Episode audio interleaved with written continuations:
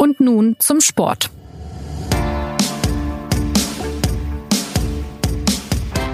Herzlich willkommen zur neuen Folge von nun zum Sport, unserem wöchentlichen SZ-Sport-Podcast. Ja, gestern wurde Tennisgeschichte geschrieben von einem jungen Mann aus Hamburg. Alexander Zverev hat am Sonntag in London das ATP-Finale gewonnen, hat sich unter den acht Besten des Jahres durchgesetzt und seinen bislang größten Titel geholt. 23 Jahre, nachdem das als letzten Deutschen Boris Becker gelungen ist. Zverev hat damit mal wieder gezeigt, was für ein Ausnahmespieler er schon jetzt ist und die Erwartungen und Hoffnungen, die viele an seine Zukunft haben, nicht gerade geschmälert. Aber die Zukunft das neue Jahr ist jetzt erstmal in weiter Ferne für Zverev, der sich in Urlaub verabschiedet hat und nicht nur für ihn. Das Tennisjahr 2018 ist vorbei. Die Profis erholen sich von den Strapazen der Tour, von heftigen Niederlagen, umjubelten Siegen und wir wollen zurückblicken, was in den vergangenen Monaten so alles passiert ist. Bei den Frauen, bei den Männern, aus deutscher und aus internationaler Sicht. Was war das für ein Tennisjahr? Darüber spreche ich heute mit Gerald Kleffmann. Er war unter anderem bei den Australian Open, den French Open und zuletzt auch in London beim ATP-Finale vor Ort. Hallo Gerald. Ich grüße euch. Und neben Gerald Kleffmann sitzt heute René Hoffmann, der lange über Tennis berichtet hat seit den 90ern und die Ballwechsel nun aus der Ferne beobachtet. Hallo René. Guten Tag. Und mein Name ist Anna Dreher. 6-4, 6-3 nach äh, einer Stunde 20, der Sieg gegen die Nummer 1 Novak Djokovic. Gerald, was war das denn für ein Finale und was war das für ein Turnier von Alexander Zverev? Das war in gewisser Weise die Reifeprüfung von äh, Alexander Zverev. Er hat ähm, verschiedene Phasen durchlebt.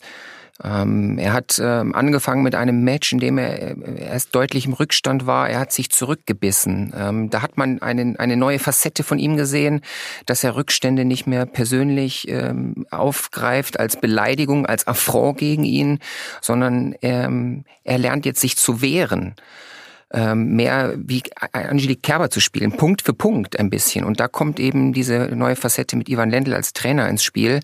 Und diese Wandlung, dieser Reifeprozess hat sich dann sozusagen am stärksten im Finale ausgedrückt, ähm, denn er hatte ein ganz schwieriges äh, Halbfinalerlebnis zu verdauen. Ähm, er wurde ausgepfiffen wegen einer sehr strittigen Szene gegen Roger Federer und er ist noch stärker hervorgegangen aus dieser Situation und hat am Sonntag im Finale gegen Djokovic eine unglaubliche Wettkampfhärte gezeigt, eine Disziplin im Spiel. Und das war schon äh, ein kleines Wortspiel, sehr ländlesk, würde ich mal sagen. Kannst du die, die Szene vielleicht nochmal oder, oder diesen Moment vielleicht nochmal beschreiben, was da im äh, Halbfinale gegen Roger Federer passiert ist? Da ist die Stimmung ja komplett gegen ihn gekippt. Sowas macht ja auch immer was mit einem Spieler. Was, was hat es ähm, über ihn auch gezeigt, wie er damit umgegangen ist. Ja, es war, es war ein sehr enges Match natürlich gegen Roger Federer, 7-5, 7-6 und es stand dann 4-3 im, im Tiebreak des zweiten Satzes für Federer. Ähm, Zverev schlug auf, die Rallye begann und Federer war ein bisschen im Vorteil bei diesem Ballwechsel und dann hat äh, Zverev im Hintergrund gesehen, dass ein Balljunge einen Ball hat fallen lassen und hat daraufhin den Arm gehoben, den Punkt abgebrochen und dann gab es ein bisschen Diskussion. Federer wusste nicht, was los ist, weil es hinter, hinter ihm passiert ist, also nicht in seinem Sichtbereich war und äh, entsprechend den Regeln muss der Punkt dann wiederholt werden. Das ist eine ganz klare Ablenkung und nur was man eben nicht machen darf, ist, man darf nicht äh, seine Majestät Roger Federer beleidigen. Das nehmen alle Zuschauer auf der ganzen Welt persönlich und dann entstand ein Pfeifkonzert und äh, dann gab es auch Buhrufe und ähm, ja, Zverev ist da richtig erschrocken gewesen. Ähm, das hat ihn tatsächlich noch äh, länger beschäftigt. Auch nach der Siegerehrung äh, hat er noch darüber geredet. Und äh, es muss schon sehr viel passieren, bis er erschrocken ist. Er ist ein furchtloser Mensch, aber das war eine Lektion, die er mitgenommen hat, aber auch sofort wieder umgewandelt hat in neue positive Energie. Und ähm, das ist etwas, das ist eine, eine Eigenschaft an ihm, dass er immer in, in, in gewissen Schritten immer irgendwie eine Vorwärtsentwicklung nimmt, selbst wenn er auch mal kleine Dämpfer erleben muss. René, wenn du jetzt äh, ihn im Vergleich mit anderen großen Tennisspielern der, der bisherigen Geschichte siehst oder auch mit Sportlern überhaupt, ähm, was, was sagt das dann über ihn aus? Also was steckt in ihm drin? Was, was könnte aus ihm werden, wenn er eben so ein Erlebnis, was ja, wie Gerald gerade auch schon gesagt hat, äh, deutlich was mit einem macht, so wegsteckt und dann die Nummer eins im Finale besiegt? Die naheliegende Antwort ist immer, dass wenn man sieht, äh, was jemand geleistet hat, dann schaut man auf die Entwicklung, dann schaut man auf das Alter und dann legt man äh, wie bei der Kurvendiskussion in der Mathematik eine Schablone an und sagt, äh, wo das enden könnte. Und da ist natürlich ähm, wenn man sich die Entwicklung anschaut, wenn man sich die Leistung gestern anschaut, wenn man sich anschaut, dass er erst 21 ist, die Perspektive eine grandiose. Ob jemand dann dahin kommt, das weiß man allerdings nicht. Das weiß man nie. Und deswegen finde ich, gehören auch Sätze per Strafe verboten, dass man jetzt von einem neuen Bäcker, einem neuen Stich, einem neuen was auch immer spricht. Nein, solche Vergleiche verbieten sich, weil man es wirklich nie seriös abschätzen kann. Und der nächste Schritt in der Karriere kann auch immer einer sein, der wieder nach unten geht. Deswegen finde ich, muss man erstmal jetzt diesen Moment würdigen und äh, sagen, das war wirklich ein ganz tolles Momentum, wie der Tennisspieler ja gerne sagt, was er da gesurft hat. Und hoffentlich kann er das nämlich nutzen, dass es dann in den nächsten Jahren auch bei den Grand Slam Turnieren weitergeht. Und dann ist die Perspektive, das ist ja keine höhere Mathematik, ähm, dass er die Nummer eins der Weltrangliste eines Tages werden kann und auch auf der Grand Slam Bühne glänzen kann. Gerade ist ja äh, die Nummer 5 der Welt, damit schließt er dieses Tennis ja äh, ab. Entschuldigung, als Nummer 4 wird es abschließen, war davor die Nummer 5. Ähm, du hast die Grand Slams jetzt gerade schon angesprochen. Das war ja, wenn man will, so ein bisschen sein Manko, dass er bei den bedeutendsten Turnieren eben bei den Grand Slams nicht geschafft hat, so richtig weit zu kommen. Jetzt sind die ATP-Finals natürlich in der zeitlichen Distanz und auch in der mentalen Anspannung, die auf so einem großen Turnier liegt, natürlich nicht zu vergleichen mit einem Grand Slam, aber es sind trotzdem die besten acht der Saison vor Ort. Das heißt, man hat auch mit die besten acht Gegner, die man in diesem Jahr dort versammeln kann.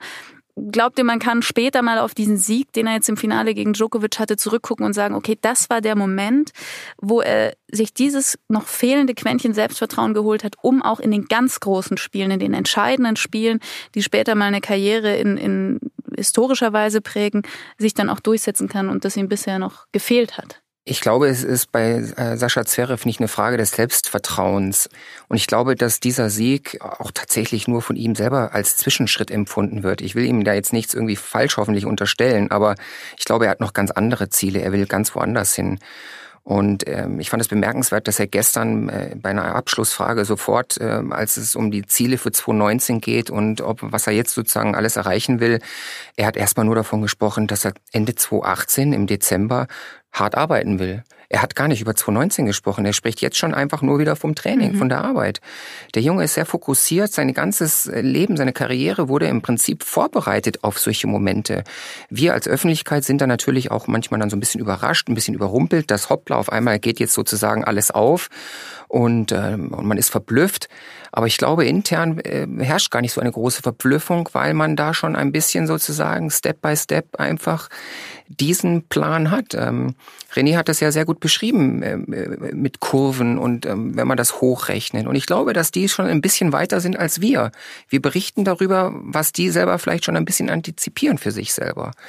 Ich glaube, ein Knackpunkt wird einfach sein, und das ist auch etwas, was René am Anfang gesagt hat, das ist ein Reifeprozess. Der Junge ist 21 und ähm, wenn man alle Jungstars in Anführungszeichen sieht, die da im Tennis jetzt überall aufpoppen, das sind äh, begnadete Talente dabei. Tsitsipas, äh, Kyrgios ist jetzt auch nicht mehr ganz so jung, aber auch noch, auch noch einer, der, dem ein Grand Slam Sieg zugetraut wird. Den allen fehlt ja noch eine gewisse Konstanz. Und wenn die Konstanz aber da ist, dann ist man bereit für einen Grand Slam Sieg. Dann quält man sich auch mal durch ein Match, das man eigentlich vielleicht dann auch mal verlieren sollte, aber man gewinnt es einfach. Und Zverev hat sich jetzt in dieser Woche einfach peu à peu gefangen auf hohem Niveau, stabilisiert und konnte sogar noch zulegen.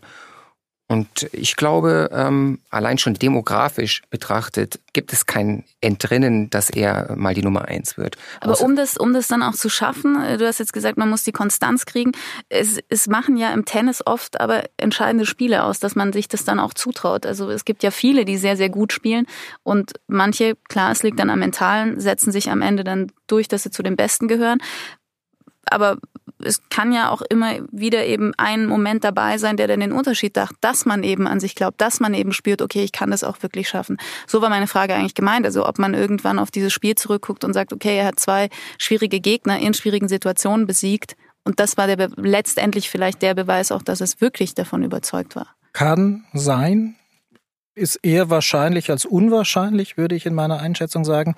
Wobei, wenn man über Schlüsselmomente spricht, dann ist es als Beobachter und auch als genauer Beobachter häufig schwierig, die wirklich sozusagen live festzustellen, weil Sportler, wenn sie auf ihre Karriere zurückschauen, dann oftmals auch ganz andere äh, Schlüsselmomente nennen. Ähm, was ich unterstreichen wollte, was, was Gerald gesagt hat, ist, dass man häufig an der Reaktion nach großen Siegen ablesen kann, wie jemand im Kopf aufgestellt ist, möchte ich es mal nennen. Also wenn jemand was gelingt und er ist völlig, schwimmt völlig in dem Moment und man hat äh, das Gefühl, auch wenn man dabei ist als Beobachter, da hat jetzt jemand was erreicht, was er vielleicht gar nicht wirklich, womit er selber nicht gerechnet hat, was ihm im Moment überwältigt, dann ist es wahrscheinlicher, dass das tatsächlich einmal mhm. Erfolge bleiben werden. Nicht nur im Tennis, im Tennis ist es sicherlich extrem, weil die eben alleine auf dem Platz ja. sind und ich keine Mannschaft habe, in der ich aufgehen kann.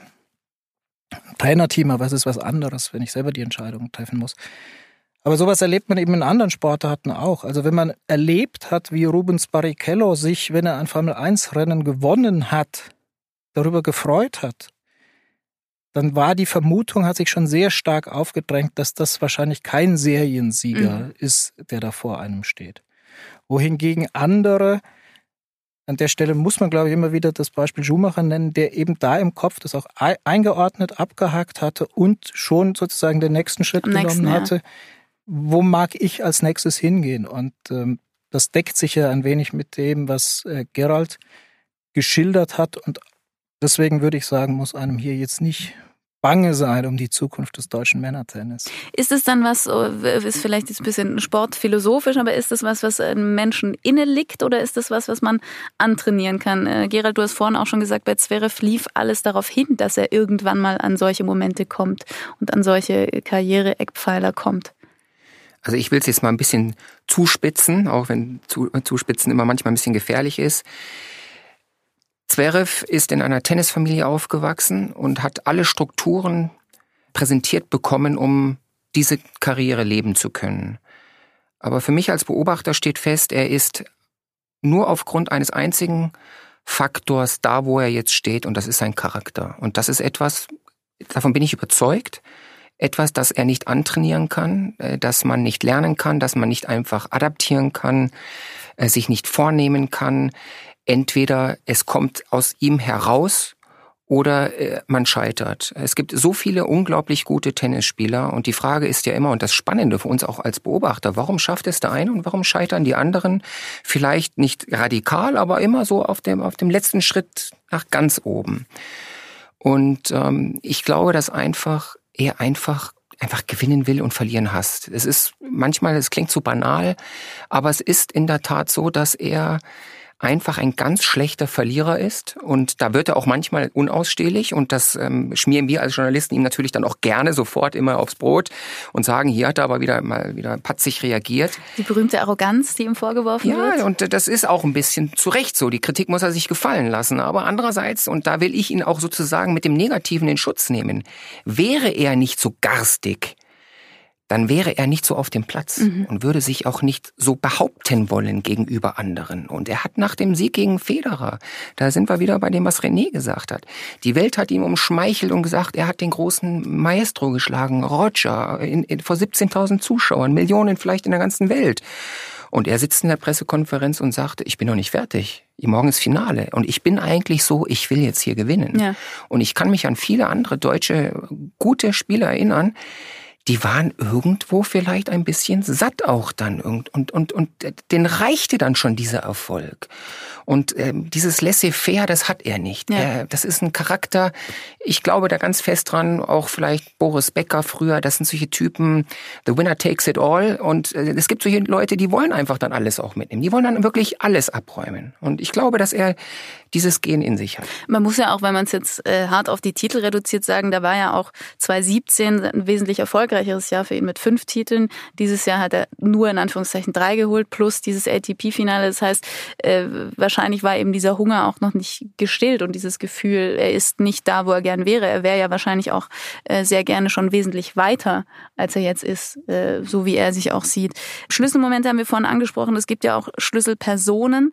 Wer hat denn diesen größten Anteil am Erfolg? Ist es Zverev selber? Ist es der Sportler selber, der auf dem Platz das umsetzen muss? Im, im Tennis noch mehr als in, in Mannschaftssportarten.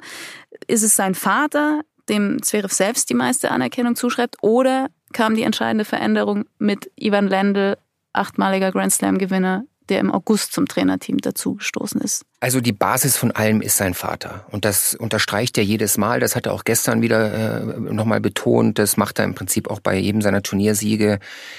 Ohne Vater Alexander, früherer Sowjet, äh, sowjetischer ähm, Davis Cup Spieler, wäre er nicht da. Und er hat in einem Recht, sein Vater hat tatsächlich etwas Bemerkenswertes geschafft. Er hat zwei Söhne, der eine Linkshänder, der andere Rechtshänder. Beide wurden Top-Spieler. Der eine vielleicht nicht ganz so gut wie der, wie der Alexander, aber immerhin auch Top, äh, Top 35. Mischa, zehn Jahre älter. Und er hat zwei ganz unterschiedliche Charaktere in die Weltspitze des Tennis geführt. Die entscheidende Nuance aber, um jetzt nochmal diesen kleinen Schritt nach vorne zu machen, die muss ein anderer einleiten. Und da ist er so professionell genug gewesen oder vielleicht auch sein Vater, vielleicht auch sein Manager, um zu sagen, wir brauchen noch mal Hilfe von außen. Und ähm, Sascha Zverev hat das eingeräumt. Es gibt nicht viele Menschen, von denen er sich etwas sagen lassen will. Er ist auch sehr stur, sehr konsequent. Eine war Boris Becker, das hat nicht geklappt. Er hat Ivan Lendl genommen. Und man hat jetzt einfach auch gesehen, und das ist auch ein Grund dieser, dieses Reifeprozesses mit London, das war auch schon ein Lendl-Effekt. Da waren schon Verbesserungen drin, die ganz klar äh, Züge des Trainers, eines Trainers äh, offenlegten. Das war ein klar verbesserter Aufschlag, mehr Variantenreichtum, mehr Netzangriffe. Ähm, ich behaupte einfach unberechenbarer sein, so ein bisschen listiger sein. Und auch Lendl war auf gewisse Weise ein sehr mechanischer Spieler, aber auch ein sehr listiger Spieler. Und ich glaube, dass äh, diese, diese List ihm verhelfen kann, sozusagen jetzt nochmal den nächsten Schritt zu gehen. Der nächste kann nur sein Grand Slam-Ebene. Da gibt's nichts anderes für ihn.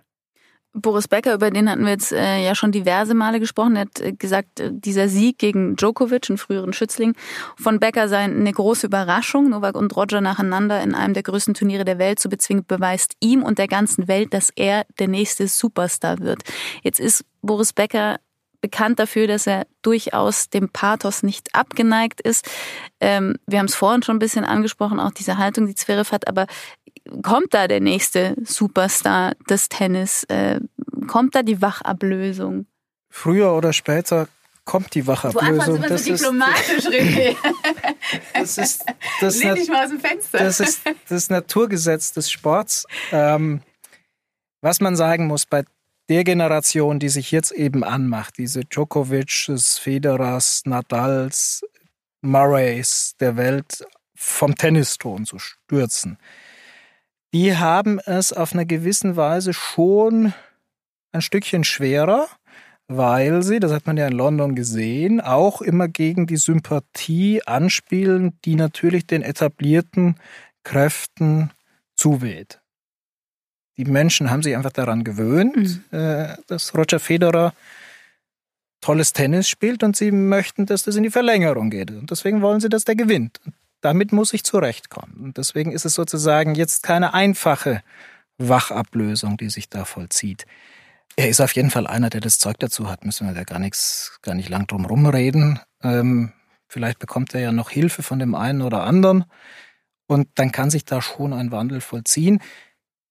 Vermutlich hätte man das aber auch vor zwei Jahren schon gedacht. Also man ist ja doch überrascht davon, wie lange diese Karrieren auf diesem Niveau weiterlaufen können und welche außergewöhnlichen Figuren ähm, diese großen vier immer noch sind. Auch das ist, das ist ungewöhnlich. Also man darf ja auch nicht äh, vergessen, dass die Top 3 der Weltrangliste ist immer noch belegt von äh, Djokovic, Federer und Nadal, beziehungsweise Djokovic, Nadal und Federer. Ähm, das ist ja was, was man jetzt auf, aufs Tennis ja gesamtblickend nicht vergessen sollte, wenn man auch jetzt sagt, okay, bei diesem ATP-Finale in London, da waren neben Zverev auch junge, aufmüpfige im besten Sinne Spieler wie Dominic Thiem oder Kenny Shikori. Wie ist denn das einzuordnen, wenn man aufs gesamte Jahr blickt? Diese, diese polemisch provokante Frage nach der Wachablösung, die man ja vielleicht auch gar nicht will, ist ja auch noch die andere Frage. Es ist zum einen bemerkenswert, dass sich die Großen, die Big Four, wie sie immer genannt werden. Murray ist jetzt leider schon lange verletzt und kämpft immer noch um, um den Anschluss wieder. Aber wie lange die sich einfach da vorne behaupten und dass, dass die junge Generation eigentlich nicht schon weiter ist. einerseits muss man sagen, eine tolle junge Generation kommt, vor allem im Männertennis eben wächst da heran.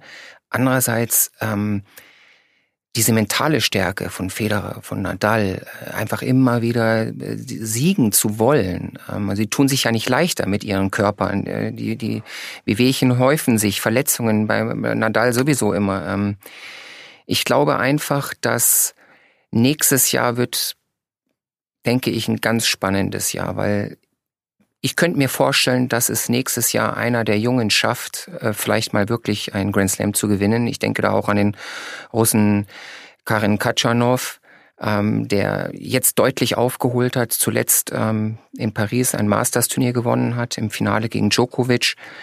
Ähm, es wird zu Verschiebungen kommen, aber, aber diese tektonischen Verschiebungen, sie brauchen viel länger, als man vielleicht selber alle noch vor fünf Jahren gedacht hatte, weil diese extremen Ausnahmespieler da vorne einfach tatsächlich immer noch beweisen, dass sie so Ausnahmespieler sind. Nur, wie gesagt, sie werden jetzt älter und auch Federer hat nicht mehr ganz diese Leichtigkeit, mit der er in den letzten zwei Jahren zum Beispiel in Melbourne triumphiert hatte. Er muss sich die Leichtigkeit erarbeiten. Ist jetzt ja immerhin auch schon äh, respektabel 37 für einen Tennisprofi. Das ist ja eine, äh, eine schon sehr beachtliche Leistung auch noch, die er da bringt. Er könnte wahrscheinlich nicht mehr auf diesem Niveau spielen, wenn er nicht sozusagen das passende Tennis hätte, äh, ähm, das es ihm ermöglicht, ohne zu große Reibungsverluste sozusagen äh, einfach auf dem Platz seinen, seinen, seinem Beruf nachzugehen. Würde er spielen wie ein Rafa Nadal, der sehr viel über die Energie, über die Kraft einfach herkommt, über Ausdauer, ähm, das würde er nicht äh, so lange durchstehen. Also ihm kommt es zugute, dass er äh, dieses Gefühl hat, dass er schwingt mehr, dass er mehr aus dem Schwung sein Tempo generiert. Ähm, in den nächsten ein bis zwei Jahren wird es ein Erdbeben geben und dann wird Roger Federer zurücktreten, da bin ich ganz sicher. Zum Erdbeben gehört wahrscheinlich auch äh, Zverev. Wir haben jetzt schon gesagt, wahrscheinlich wird er einer von denen, die diesen äh, internationalen Spielern äh, Konkurrent sein kann, ernstzunehmender Konkurrent. Was der negative Aspekt daran ist, wenn man so will, fürs deutsche Tennis, dass er auch so mit der Einzige ist, der da jetzt vorne in der Form strahlen kann. Das Gleiche, um jetzt äh, auch mal zu den Frauen zu kommen, die wir nicht vergessen sollten, ist ja da ähnlich der Fall. Der Nachwuchs stockt so ein bisschen irgendwie und vorne hat man eine sehr strahlende und eine äh, titelmäßig bisschen weniger, aber in diesem Jahr auch strahlende Frau in Angelique Kerber und, und Julia Görges. Die eine beschließt das Jahr als Nummer zwei, war bei den Australian Open im Halbfinale, hat Wimbledon gewonnen. Das äh, ist ja einer der großen, großen deutschen Erfolge in diesem Tennisjahr gewesen. Julia Görges ist die Nummer 14 und hat beeindruckende 492 Asse äh, auf dem Platz gedonnert als beste Aufschlägerin in diesem Jahr und war auch in Wimbledon im Halbfinale. Ähm, was ist dieses Tennisjahr aus der deutschen Frauensicht gewesen? Welche Bedeutung hatte auch vor allem dieser Wimbledon-Sieg? Ich mag mal ketzerisch jetzt äh, dagegen reden. Mehr als eine braucht man gar nicht. Ich habe äh, jahrelang das Tennisjahr aus großer Nähe verfolgen dürfen und man war immer stolz über die unglaubliche Stärke in der Breite, die das deutsche Männer- und Frauentennis damals auf den Platz bekommen hat. Die Stärke in der Breite hat sich dadurch ausgezeichnet, dass jedes Mal bei jedem Grand Slam Turnier, wenn es spannend wurde, kein Deutscher mehr auf dem Platz stand. Und, ähm, Von welcher Phase sprichst du das jetzt den nicht so ganz tennisaffinen Zuhörern einzuordnen? Ja, Ende der, Ende der nach Graf äh, Rücktritt und die ganze Phase der frühen 2000er Jahre, als man irgendwie hoffte, äh, dass Nikola Kiefer oder Tommy Haas oder eine der sehr vielen damals in der Breite sehr talentierten deutschen Frauen vielleicht mal äh, ins Viertelfinale, ins Halbfinale eines Grand Slams kommen. Haas und Kiefer haben das dann geschafft, aber wie gesagt, äh, von der großen Breite hat das Interesse, das, die hat das Interesse damals nicht wirklich beflügelt. Deswegen im Gegenteil, ich glaube, ähm, was das Interesse betrifft, ist es gut, wenn es sich auf eine Figur ähm, bei den Männern, eine Figur bei den Frauen aus nationaler Sicht konzentriert. Ähm, aus Sicht des Sports, des Tennissports und des Deutschen Tennisbundes ist es natürlich ein Dilemma, wenn ich nur eine habe und danach wenig nachwächst, so wie es im Moment aussieht, ja. Und dieser, dieser Wimbledon-Sieg, welche Bedeutung hatte der dann? Umso mehr vielleicht, wenn man weiß, man kämpft darum, äh, fähige und talentierte Nachwuchsspielerinnen zu bekommen? Also in erster Linie ist er erstmal für Angelique Kerber sehr schön. und ähm, man, da, man neigt ja gerne dazu, ähm, vieles auch zu überhöhen.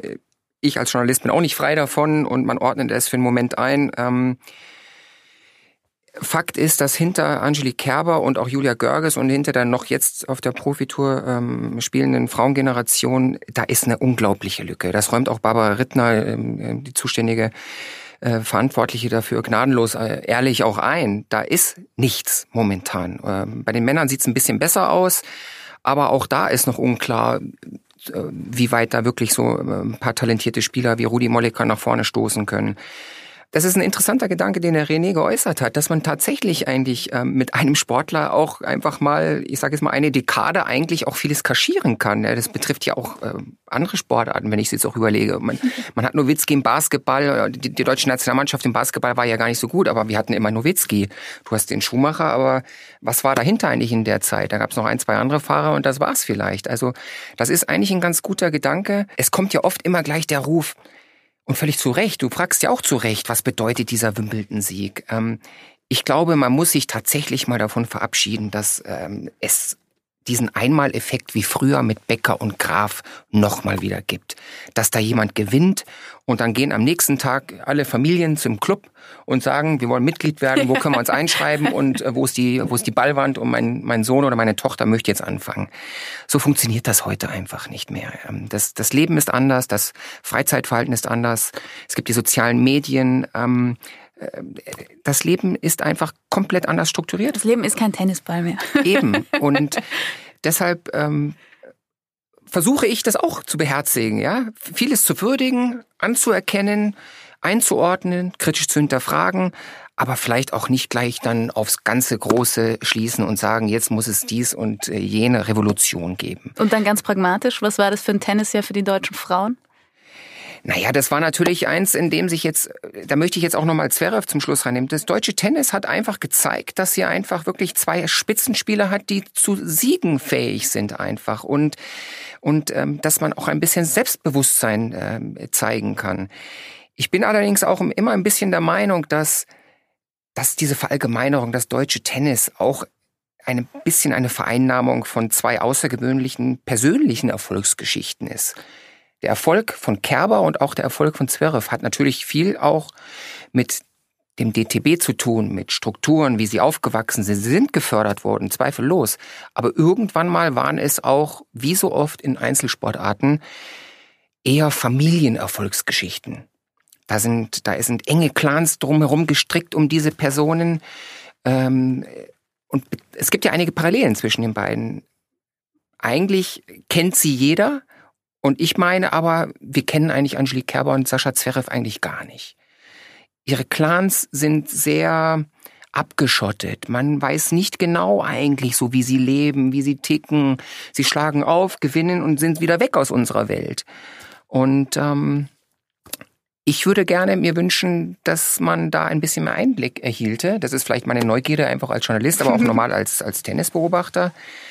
Ich glaube aber, dass sie insgesamt natürlich zweifellos einfach ähm, ein Segen sind für den fürs deutsche Tennis und ähm, man muss dankbar sein über jeden Erfolg, denn es kann bald auch schon wieder vorbei sein. Wer weiß. Sind es denn Parallelen, die du ziehen würdest, historisch gesehen, auch dass man ohne so ein, so ein Gerald hat es jetzt Clan gesagt, würde man sagen, enge Familiebande auch, äh, es gar nicht schaffen kann im Tennis mehr?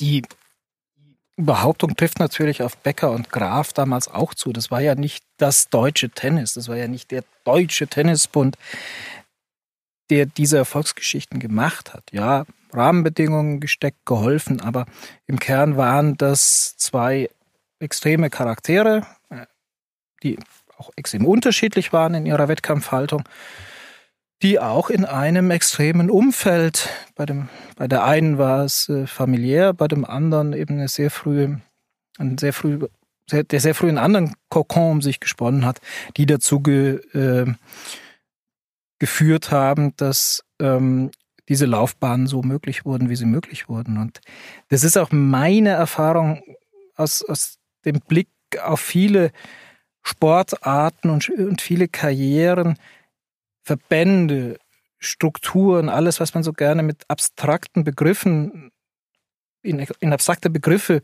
gießt, die können tatsächlich Rahmenbedingungen setzen. Und sie können es auch hinbekommen, Karrieren zu verhindern. Das glaube ich auch.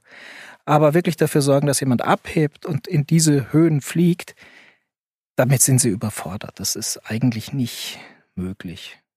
Das Jahr von Angelique Kerber war ja auch nicht nur von, von Titeln geprägt, sondern auch von einem Trainerwechsel, der für viele überraschend kam. In einer Phase, wo man dachte, naja, eigentlich harmoniert das ganz gut mit Wim Fissett, aber Angelique Kerber hat sich dann entschieden, sich zu trennen. Dann wusste man lange nicht, wer kommt jetzt eigentlich nach. Und dann für die einen überraschend, für die anderen weniger überraschend, die sie einschätzen können, kam Rainer Schüttler jetzt als ihr Trainer, äh, der künftig mit ihr zusammenarbeiten wird.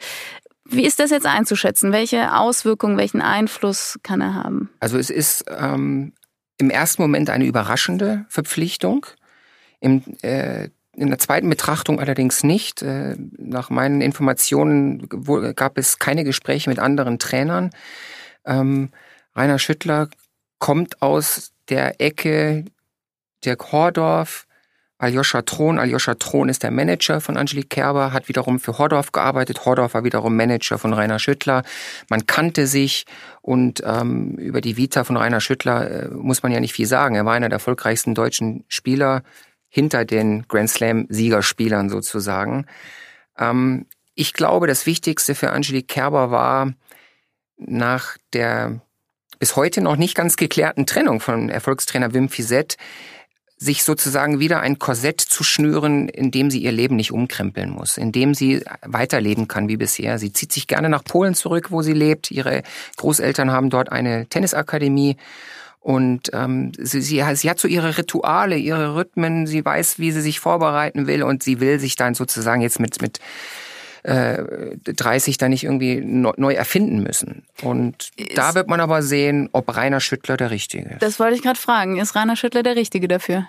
Rainer Schüttler zeichnet eines aus. Er ist einer, ähm, der wirklich, glaube ich, das Maximum aus seiner Karriere gemacht hat. Er hat das erreicht, was er erreichen konnte.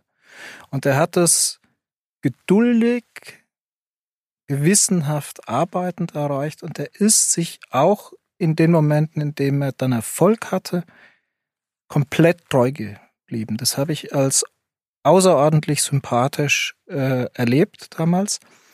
Und das sind die Dinge, die er mitbringen kann. Und ähm, Beziehungen sind ja häufig kompliziert und Beziehungen zwischen Tennisspielern und ihren Trainern sind nochmal besonders kompliziert. Deswegen finde ich es da besonders schwierig vorherzusagen, passt das? auf den ersten Blick glaube ich schon, das passt. Er kann ja da viel geben, kann ja viel vermitteln. Ich wünsche Ihnen auf jeden Fall, dass Sie erstmal viel Spaß haben, das jetzt gemeinsam auszuprobieren. Äh, und das Schöne für uns Zuschauer ist ja, dass wenn es nicht klappt, dann sieht man es auch irgendwie mit Spannung äh, und fragt sich, wie geht's weiter und woran hat es gelegen. Aber unterm Strich glaube ich, ist es jetzt mal keine schlechte Wahl in der Situation. Wenn wir mal schauen aus, aus kurzer Distanz, äh, was 2018 so war, was waren denn da die, die besonderen oder aus persönlicher Sicht die besonderen Momente? War das die Rückkehr von Serena auf den Platz? Waren das die äh, beständigen Erfolge der, der großen drei im, im Männertennis? War es der Wimbledon-Sieg von Angelique Kerger? Was hat 2018 äh, so besonders gemacht? Also für mich ähm, ist eine Auffälligkeit, ähm, wie fragil eigentlich Erfolg ist. Ähm, dass man immer so mit einem Selbstverständnis immer glaubt, dass auch die, die immer gewinnen, auch weiterhin immer gewinnen. Dass das eben nicht so ist, wenn manche Puzzlesteine nicht mehr ganz so perfekt sitzen und passen. Ähm, man sieht das bei Serena Williams, die spielerisch äh, von, von, von ihrer Anlage her eigentlich natürlich das Frauentennis dominieren müsste. Aber sie ist Mutter geworden, ein sehr schönes Erlebnis. Äh, aber einfach zurückkommen äh, nach einer Pause, ähm, auch das verdient Respekt, aber dann einfach zurückkommen und die anderen an die Wand spielen, so funktioniert auch für eine Serena Williams der Spitzensport einfach nicht. Oder ein Roger Federer. Er hatte äh, fulminante 15, äh, 16 Monate und irgendwann mal kam dann doch wieder eine kleine Handverletzung, was er erst später eingeräumt hat oder offengelegt hat. Und ähm, daraus erklärt sich dann auch, äh, dann fehlt schon wieder ein bisschen was für diese Leichtigkeit. Ein Rafael Nadal hat zu kämpfen, ein äh, Andy Murray hat zu kämpfen. Ähm, gleichzeitig finde ich auch das Faszinierende, dass diese junge Generation noch nicht ganz herankommt trotzdem. Das Was steht dafür dann das Jahr 2018 für dich? Hier tue ich mich schwer zuzuspitzen auf irgendeine These. Äh, es ist ein unglaublich vielschichtiges Jahr gewesen, in dem äh, sehr, sehr viel passiert ist auf sehr vielen verschiedenen Ebenen. Ähm, und ich glaube, dass nächstes Jahr noch ein bisschen diffuser wird. Ähm, ich glaube, dass die Big diffuser Four... im Sinne von abwechslungsreich. Abwechslungsreich. Ja. Wenn wir es positiv sagen, ja. ja. Abwechslungsreicher, ja. Also auf jeden Fall. Aber ich glaube, ich glaube, die Big Four werden wir nicht mehr erleben, wie wir sie erlebt haben. Ich, ich, ich lehne mich heute mal ein bisschen raus. Es wird nicht mehr so ein Turnier geben, wo diese vier Kräfte zusammen irgendwie ein Turnier prägen gemeinsam. Ähm, ich denke an, an, an gewisse Zeiten zurück. In Melbourne gab es ein Turnier, ähm, da waren alle da. Ähm, das war sensationell. Ich habe geschrieben, das war ein Turnier wie in einem Museum. Man konnte alle ausstellen im Prinzip. Und ich glaube, dass ähm, das Tennis ist vor einfach vor Umwälzungen. Wir könnten jetzt noch eine andere Sendung machen, allein zum Thema, äh, wohin verschieben sich die Turnierlandschaften. Äh, Europa wird einen Einfluss verlieren. Vieles geht nach Asien. Was passiert mit dem Davis Cup? Was passiert mit dem Fed Cup? Äh, alle Verbände Fra arbeiten gegeneinander. Fragen, Fragen. Ähm, können wir gerne das nächste Mal besprechen, falls das jemand von unseren geschätzten Hörerinnen und Hörern hören will. Ähm, im Tennis ist einfach unglaublich viel los. Bringen wir es auf den Punkt. Okay, sehr gut. Dann sage ich vielen Dank, Gerald, vielen Dank, René, fürs Mitmachen. Natürlich an Sie, vielen Dank fürs Zuhören.